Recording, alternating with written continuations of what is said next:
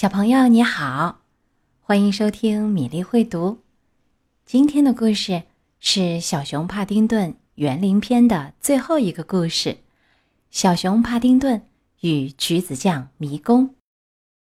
一天，帕丁顿的朋友格鲁伯先生带他去一个叫汉普顿宫的地方游玩。快到目的地的时候，格鲁伯先生说。我想你会喜欢那里的，小布朗先生。那是一个非常古老的宫殿，里面有上千间房间，很多国王和皇后都曾经在那里居住过。帕丁顿很喜欢和格鲁伯先生一起出来玩，他迫不及待的想看看宫殿里到底是什么样子的。经过一道拱门的时候，格鲁伯先生指着上面的大钟说。这是一个非常特别的大钟，它不但能显示时间，还能告诉你月份呢。咱们也许应该走快点，格鲁布先生。”帕丁顿兴奋地说，“现在都已经六月过半了。”他们在宫殿里转了没一会儿，来到了一个房间，里面有一张帕丁顿所见过的最大的床。格鲁布先生告诉他。这是安妮皇后曾睡过的床。帕丁顿看了看周围的人群，若有所思地说：“我猜他们用绳子把这里拦住，是免得他有拜访者的时候会从床上掉下来。”格鲁伯先生又介绍道：“这里是闹鬼画廊。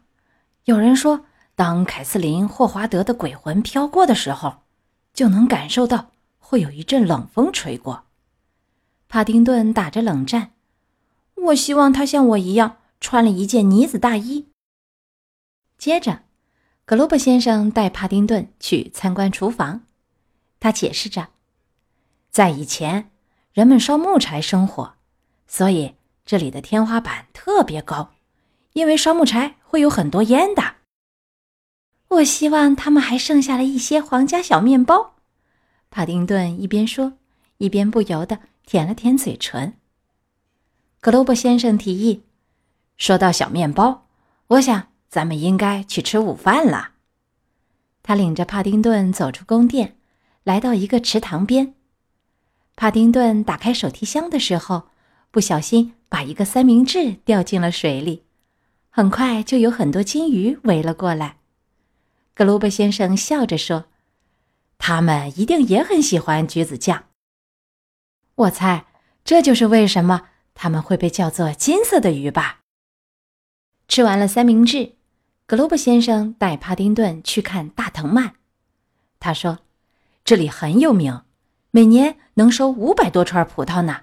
想象一下，小布朗先生。”帕丁顿回答着：“我在想象呢，格罗伯先生。我想等咱们回家后，我也去种一粒葡萄籽儿。”格鲁伯先生哈哈的笑了起来。“那你可要等上很久啦，小布朗先生。这株大葡萄藤已经有两百多年的历史了。”现在，格鲁伯先生接着说：“在咱们离开前，一定要去看看闻名遐迩的迷宫。有时候，人们得用几个小时才能走出去呢。”帕丁顿有点担心的说。我希望咱们不会那样。我的脚爪子已经很累了。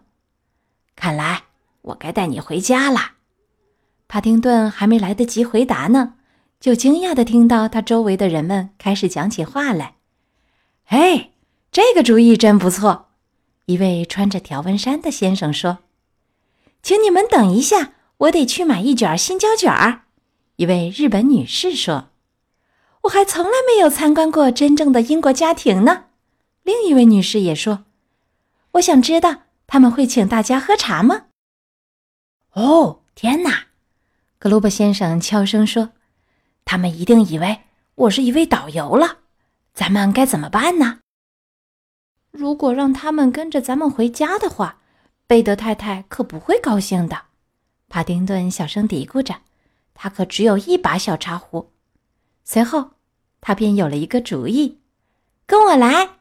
他大声喊道：“我想大家都应该先去走一走迷宫。”你肯定这样做能行？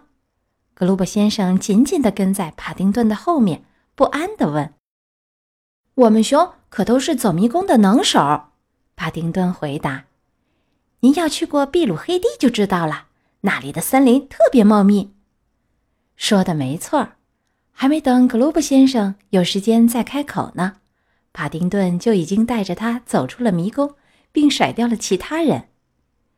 你是怎么做到的，小布朗先生？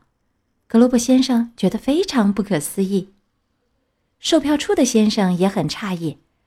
你们是我见过的参观时间最短的人啦。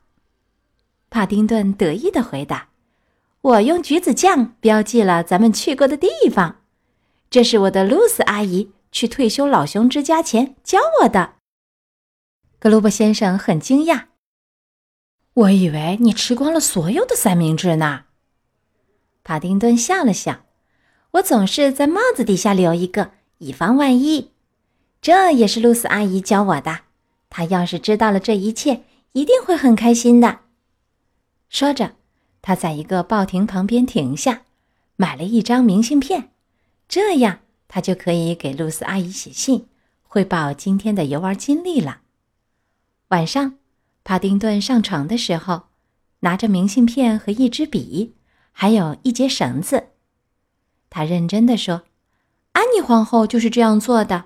我有很多事情要告诉露丝阿姨呢，我可不想自己还没有写完就掉到床底下了。”今天的故事《小熊帕丁顿与橘子酱迷宫》讲完了。小熊帕丁顿还游览过动物园和白金汉宫呢，可以点击今天公众号文章里的链接来收听。你还记得吗？小熊帕丁顿从汉普顿宫游玩出来以后，给他的露丝阿姨寄了一张明信片。米莉也很喜欢和朋友分享旅行的乐趣。亲爱的小朋友，你旅行了以后是怎么和好朋友分享快乐的呢？欢迎留言告诉米粒哦。入选留言的小朋友会得到米粒一份小小的礼物。今天的故事就到这里。欢迎你在微信公众号“米粒会读”留言点播你喜欢的故事，我们明天的故事再会。